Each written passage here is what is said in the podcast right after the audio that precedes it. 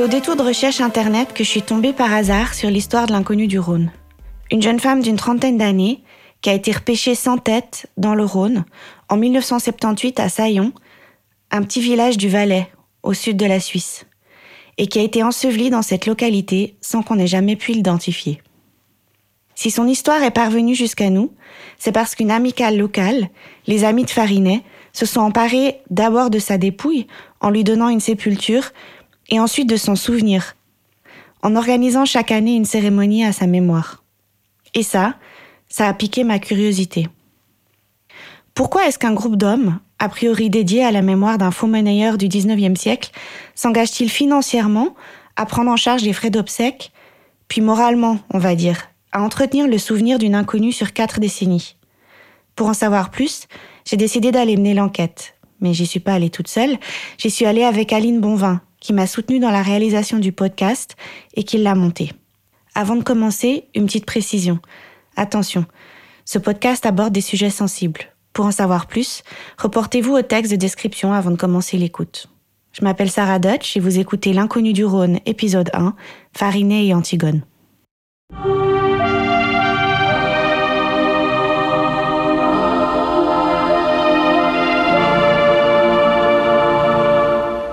Il y a 30 ans, le 1er juin 1978, une femme sans visage fut recueillie par deux pêcheurs sur les berges du Rhône à hauteur de Saillon. Extrait du film L'inconnu du Rhône, une documentation réalisée par les studios Momax en 2008 pour les amis de Farinet. En commémoration de cette découverte, un bloc de granit a été déposé à cet endroit. Jamais pu l'identifier. Elle fut ensevelie dans ce bourg médiéval, non loin du fleuve qui l'avait portée jusque-là, et près de Farinet, le faux monnayeur au grand cœur, qui un siècle auparavant trouva également une fin tragique dans la région. Jamais tombe n'a été autant fleurie.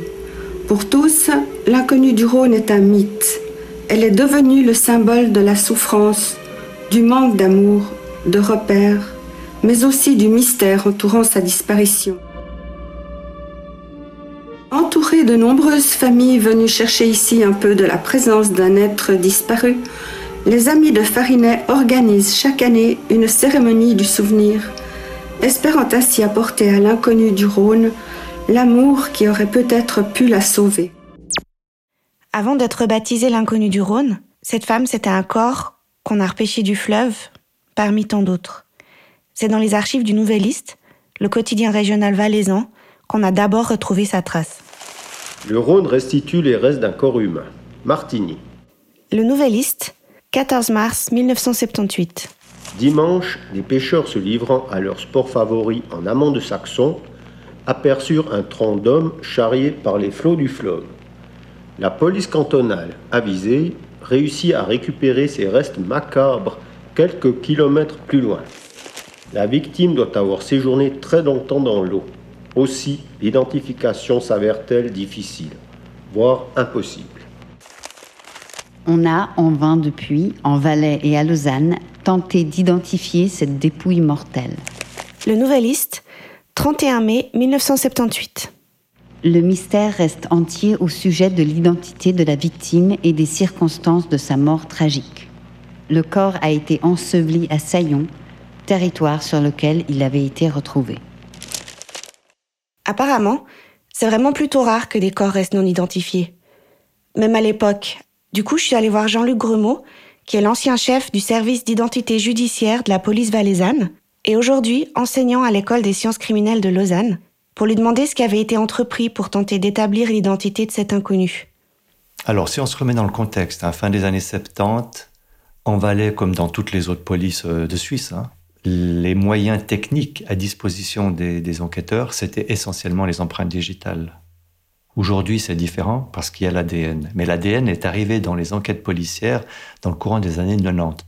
Probablement, les enquêteurs sont allés faire l'autopsie, ils accompagnent le médecin légiste, et puis ils sont revenus avec ces empreintes digitales Et puis avec l'information qu'il s'agissait d'une femme, il y avait peut-être une fourchette d'âge aussi qui a été donnée, une fourchette du moment de la mort aussi. Et puis là, je vous ai quasiment tout dit, ce qui à l'époque pouvait être établi sur la base d'un corps pareillement décomposé, euh, retrouvé. Quand après une semaine, après un mois, après deux mois, on n'a toujours pas de nom, eh bien là, on considère qu'on a une personne décédée non identifiée. À ce moment-là, ça doit nécessairement avoir été fait. On va consulter la liste des personnes portées disparues. Aujourd'hui, c'est nationalisé, c'est centralisé pour toute la Suisse. C'est une banque de données que j'ai constituée en 2007. Donc en 78 a fortiori, les gens avaient localement une liste moi, j'ai vécu quelques cas, mais ils sont très rares, où personne n'est venu annoncer la disparition. Mais normalement, avec un tissu social standard, on va dire, là, l'annonce de l'absence, elle, remonte très vite. Elle remonte très vite. Et puis là, les gens sont inscrits dans ces fameuses listes de personnes portées disparues. Je sais qu'après 78, il y a eu plusieurs fois des gens qui ont dit Ah, mais oui, mais ça pourrait être contrôle effectué. Et puis non, ça n'est pas. Donc ça, ça a été fait plusieurs fois avec chaque fois un résultat négatif, puisqu'aujourd'hui, on ne sait toujours pas qui c'est. Solidarité des Sayonnas. Si Mozart fut enterré avec pour seul compagnon un chien qui suivait le tombeau, l'inconnu du Rhône aura mérité un peu plus de charité, a expliqué l'un des habitants. Le Nouvelliste, 3-4 juin 1978. Après les funérailles, ils se réunirent au caveau de la Résistance où, en présence du président de la municipalité, M. André Luisier, les Sayonnats décidèrent d'entretenir cette tombe et d'y apposer une dalle du Rhône, puis de se réunir à chaque année à la même date pour une messe d'anniversaire. Nous serons sa famille, déclarèrent-ils. S'agit-il d'un suicide, d'un crime? Personne ne le saura. Pour comprendre ce qui a bien pu motiver les amis de Farinet à vouloir donner des obsèques à cet inconnu, je suis allée parler à Cédric Veufray, le patron de l'entreprise de pompes funèbres Veufray et Fils à Sion, dont les parents s'étaient occupés de l'enterrement de l'inconnu du Rhône. Ben, c'est toujours un peu le, même problème. Qui, qui va payer? Donc, euh, la, la, loi dit que à l'époque, c'était la commune sur laquelle on découvrait le corps qui devaient fournir les obsèques. eux, ils auraient fait pas d'obsèques. Donc c'est comme ça que les amis de Farinet ont voulu soutenir le, le projet et ont décidé de, de faire des obsèques avec euh, quelque chose où les familles pourraient après, par la suite, assister, venir se recueillir. C'est mon père et ma mère qui, à l'époque, ont travaillé pour euh, la première inconnue du Rhône et l'entreprise avait décidé d'offrir les frais d'obsèques. Alors, mon papa était membre des Amis de Farinet. Je suis aussi actuellement membre des Amis de Farinet. Donc, les Amis de Farinet sont des gens qui se sont retrouvés et regroupés pour faire perdurer le mythe de notre ami Joseph Samuel Farinet. Alors, Farinet était un faux monnayeur qui est décédé, traqué par la police dans les gorges. Et maintenant, si on veut, c'est un peu l'emblème du village de Saillon. Saillon, ce joli village médiéval, perché sur une colline, se visite avec bonheur en toute saison. Il y a mille choses à découvrir le long de ces ruelles pavées. L'atelier d'un artiste ou d'un artisan. Ici et là, une terrasse ombragée ou un caveau nous invite à déguster les merveilleux crus de ces coteaux.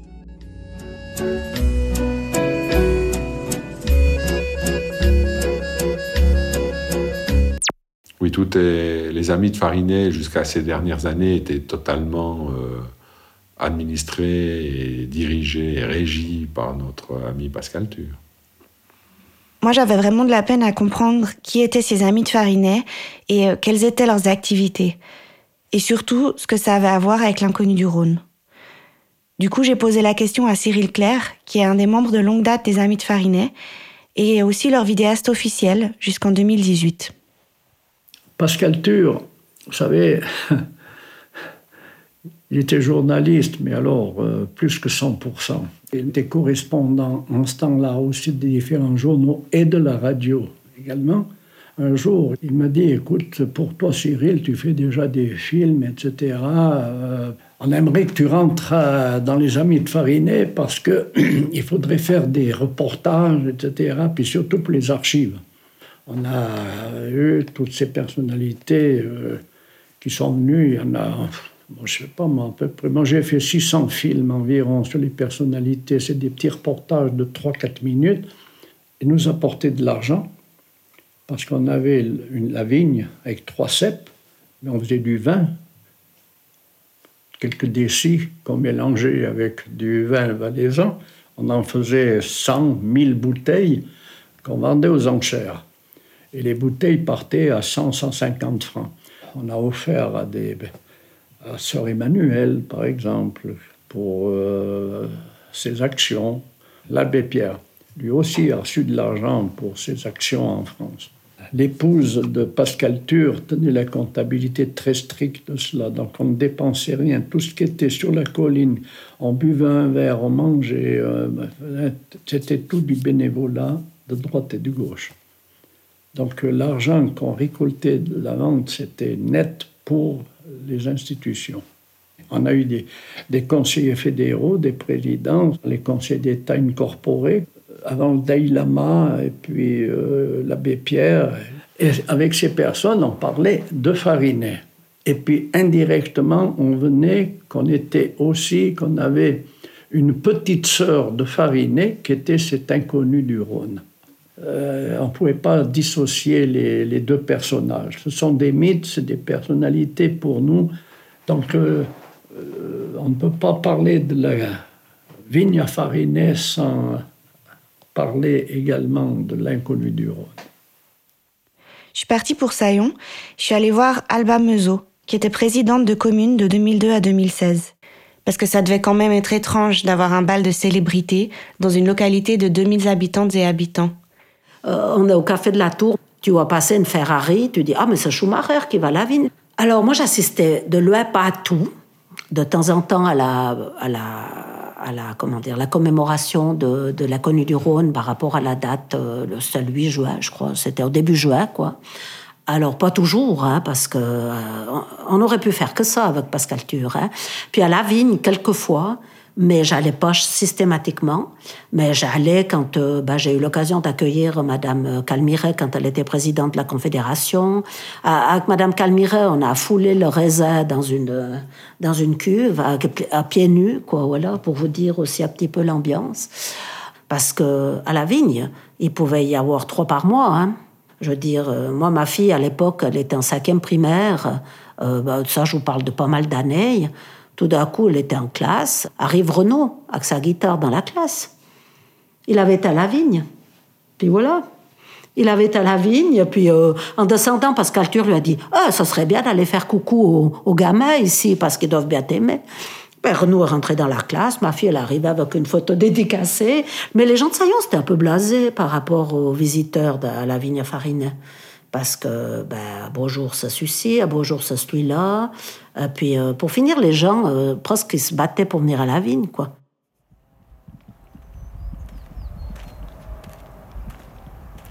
Alors je suis arrivée à Saillon et je suis montée pour aller trouver la vigne à Farinet. Là j'arrive gentiment au bout du chemin coudronné et là, je vois un panneau qui dit la colline ardente. Site initiatique, pas de moteur. Et ensuite, en dessous, en italique, on monte à pied en quête de silence, de joie, de contemplation. Et le chemin s'appelle Passage Pascalture. Je suis maintenant sur un, chemin de gravier, je monte. Plus on se rapproche euh, justement de l'intérieur de cette colline, plus il y a de ces petits panneaux avec euh, des petits dictons, des petites sentences. Ici, on a une qui est pas mal. Le vin est le plus parfait correspondant entre le ciel, la terre et les hommes. Fariné, tu nous donnes du ciel bleu au cœur. Et truc vraiment suisse aussi. Hein. Il est mort à 35 ans sans assurance vie. Rien n'est à vous, tout est à Dieu. On sent que qu'on est en terre catholique. Et un petit panneau qui dit Zidane, le plus grand footballeur du monde, a rencontré un jour ici l'abbé Pierre, l'homme le plus aimé de France. Et au bout de la pente, on voit un vitrail, c'est très joli. Et on va fariner. Il y a la lumière, c'est magnifique, qui brille à travers le vitrail. Il y a la petite plaque qui dit l'immortalité. Voilà, alors euh, je ne suis pas toute seule à la vigne de Farinet aujourd'hui. Bonjour, comment vous vous appelez? Martial. Qu'est-ce qui vous a amené à, la vigne à Farinet aujourd'hui? Qu'est-ce que vous saviez de, Farinet C'est connu, quoi. Euh, c'est pour ça. Puis comme je ne suis jamais venu, alors, euh, alors voilà, j'y suis. J'ai vu qu'elle appartient au Dalai Lama, cette vigne. C'est... Non, mais il paraît qu'il y a trois euh, cèpes, ou bien ils sont où ces cèpes? Ben, Si jamais je la trouve, je vous dirai. Merci beaucoup. Merci. Hein. Au revoir. Donc voilà, là on voit à nouveau euh, plein de petits panneaux qui disent tous les noms des gens qui ont, qui ont fait la petite vigne. Ah, Fariné, Christian Constantin, célébrité locale, Christiane Brunner, donc euh, politique, Jean-Jacques Hano, Renaud Barrigue, Cécilia Bartoli, les danseuses du Crazy Horse, Seb Blatter, Marie-Thérèse Porchen et Berthollet, Peter Ustinov, la commune d'Anivier, James Bond, ok, JMJ, les transplantés du monde, Bernadette Chirac, voilà, Elisabeth Tessier, Léo Ferré, Sœur Emmanuelle, Mike Horn, il y en a une foule. On voit la vigne, cette toute petite vigne, une petite plaque qui dit Cette vigne a été proclamée vigne de la paix par l'abbé Pierre et le Dalai Lama au passage de l'an 2000. Voilà. Et quand on se retourne, on a la magnifique vue sur euh, la vallée, le bourg médiéval sur la petite colline, il y a le village de Saillon. Je sais pas si vous avez remarqué, mais il y a un nom qui revient systématiquement quand on parle des amis de Farinet. Pascal Tur. Pascal Tur. Pascal Tur. L'inconnu du Rhône, c'est les amis de Farinet qui s'en occupent, et les amis de Farinet, en fait, c'est surtout Pascal Tur. Mais comment ça se fait qu'il a réussi à attirer autant de célébrités à la vigne? Et quel genre d'homme était-il? Pourquoi ce goût de l'attention médiatique? Et pourquoi s'est-il épris de l'inconnu du Rhône? Je suis allée chercher des éclairages chez Anne-Catherine Biner recueilleuse de récits de vie et autrice de Pascal Tur, Regard croisé. C'était quelqu'un qui, était audacieux, qui n'était jamais en manque d'une nouvelle idée, d'un nouveau projet. C'était quelqu'un qui était humoristique, facétieux, euh, d'un humour aussi des fois caustique et puis pas toujours très apprécié. Euh, c'est un homme de plume, quelqu'un qui est vraiment passionné par la langue française. Et puis je pense aussi que c'est quelqu'un qui, qui était très enthousiaste et qui arrivait, arrivait à fédérer les gens autour de lui, donc à avoir un bon réseau de, personnes qui étaient influentes et qui, pouvaient l'aider dans ses projets. Alors, homme de théâtre et de cinéma, Jean-Louis Barrault avait contacté Fernando au sujet d'une production qu'il désirait réaliser sur la commune de Saillon. Venu à Saillon euh, lorsqu'ils ont fait le film euh, L'or dans la montagne. Jean-Louis Barrault avait besoin d'autorisation de la commune de Saillon pour faire ce film et le papa de Pascal, justement, était président de commune. Donc Jean-Louis Barrault était venu à la maison chez Pascal et il a euh, noué un lien particulier avec Pascal. Et Jean-Louis Barrault est toujours venu à Saillon, a toujours eu des liens avec Pascal. Donc Barrault a beaucoup contribué à, attirer des vedettes sur la, sur euh, la vigne, beaucoup. Barou, il était, il était tout à fait acquis au projet, il était à fond dedans aussi. Le côté mystique de, de Pascal, il était tout le temps en recherche, en recherche de Dieu, en recherche de vérité, en recherche de valeur. Il, il était très sensible aux symboles symbole, c'était aussi fariner sa fausse monnaie qu'il distribuait aux gens qui étaient pauvres. Donc, c'était le symbole de la générosité. Euh, c'était le symbole d'un homme jeune et puis euh, en pleine forme de, toutes les façons possibles. Donc, c'était euh, le symbole de son héros. Autant que l'inconnu du Rhône était un symbole aussi de mystère. Donc, lui, il était fervent à sa façon, croyant à sa façon. Oui, ça se retrouvait dans les animes de Farinet. Ils avaient d'abord cette mystique autour de Farinet, de faire de, de Farinet un mythe, aussi, aussi de faire de l'inconnu du Rhône un mythe.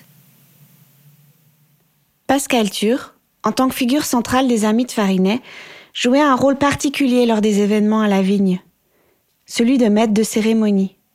Comme ici, lors de la cérémonie du souvenir à l'inconnu du Rhône, dans cette archive du film réalisé pour les Amis de Farinet à l'occasion des 30 ans de la découverte du corps sur les berges du fleuve.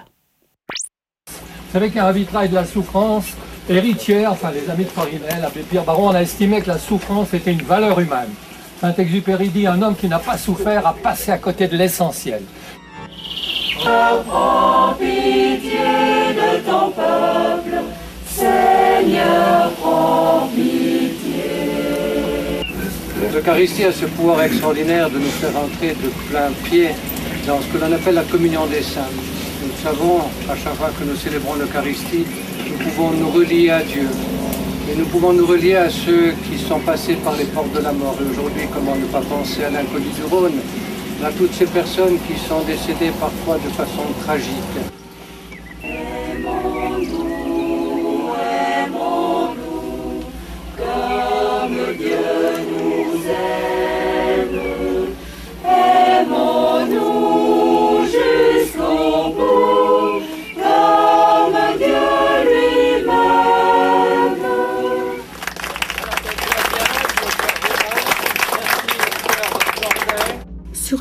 Des trois cèpes de la vigne à Farinet, M. Paul-André Roux, président du conseil, évoque à sa façon le mystère de l'inconnu du Rhône.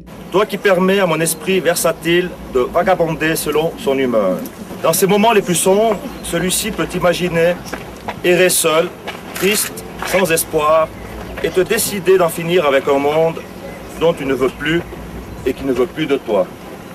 Dans ces moments euphoriques, mon esprit peut me laisser entrevoir une fin de journée un peu trop gaie, un peu trop arrosée, qui embrume l'esprit et qui aurait pu te porter, dans un moment de faiblesse, à te laisser emporter par les flots de ton destin. Alors ce pavé, c'est boulevard Saint-Michel, on va le déposer officiellement aujourd'hui. Vous savez que Jean-Louis Barrault a participé à mai 68, mais il était un peu en, porte-à-faux. Il était ami avec De Gaulle et Malraux qui lui donnaient des subsides pour son théâtre, puis en même temps il voulait être avec la, jeunesse, avec les étudiants, alors euh, il était parfois ennuyé. Et sous les pavés, la plage, je jouis donc je suis, les grands principes. On avait écrit sur les murs Dieu est mort, signé Nietzsche, et Barrault avait écrit derrière Nietzsche est mort, signé Dieu.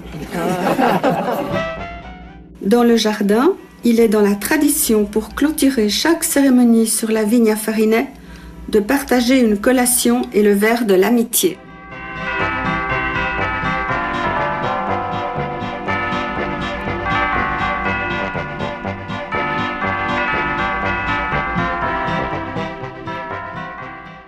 Dans bon nombre d'articles de journaux au sujet de l'inconnu du Rhône, il y a une citation de Pascal Tur qui revient. Pour nous, cette femme, c'était la fiancée de Farinet, c'était Antigone. Antigone, dans la mythologie grecque, c'est une des filles de l'union incestueuse mais involontaire d'Oedipe avec sa mère. Je vous la fais courte.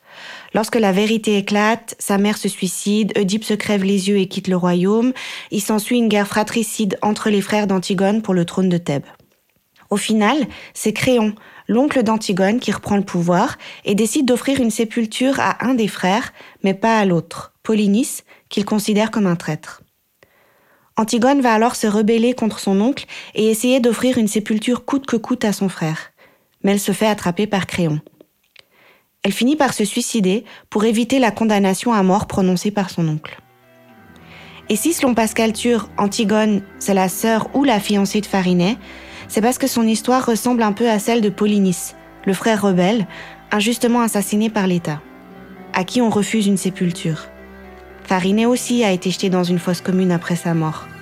Et c'est les amis de Farinet qui lui ont donné une sépulture à Saillon, cent ans plus tard. Comme ils ont donné une sépulture à l'inconnu du Rhône, qui aurait été enseveli anonymement, sans cérémonie et sans pierre tombale par les autorités communales.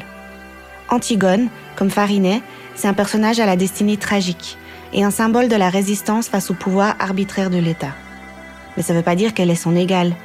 Elle n'a pas de raison d'être indépendante des hommes qui l'entourent. Antigone se suicide par amour pour un homme, selon les versions, pour son frère ou pour son amoureux. Donc justement, tu, tu as évoqué euh, Pascal Tur. Comment est-ce que tu as commencé à t'intéresser à lui? Comment est venu le projet d'écrire euh, l'histoire de sa vie? Alors je connaissais pas personnellement Pascal, donc je l'avais genre jamais rencontré. C'est le son son fils qui m'a approché pour, pour me demander si j'étais intéressée à écrire euh, un récit de vie sur, sur lui.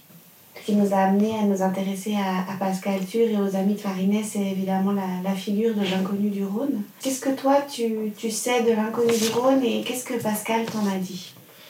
Alors, je sais pas grand-chose de l'inconnu du Rhône de Pascal, parce qu'il a carrément pas voulu m'en parler. Il n'a pas, il a pas désiré euh, aborder le sujet et, s'étendre là-dessus. Donc, euh, j'ai pas, j'ai pas insisté. Est-ce qu'il t'a dit pourquoi sur le moment Non, il m'a pas dit pourquoi.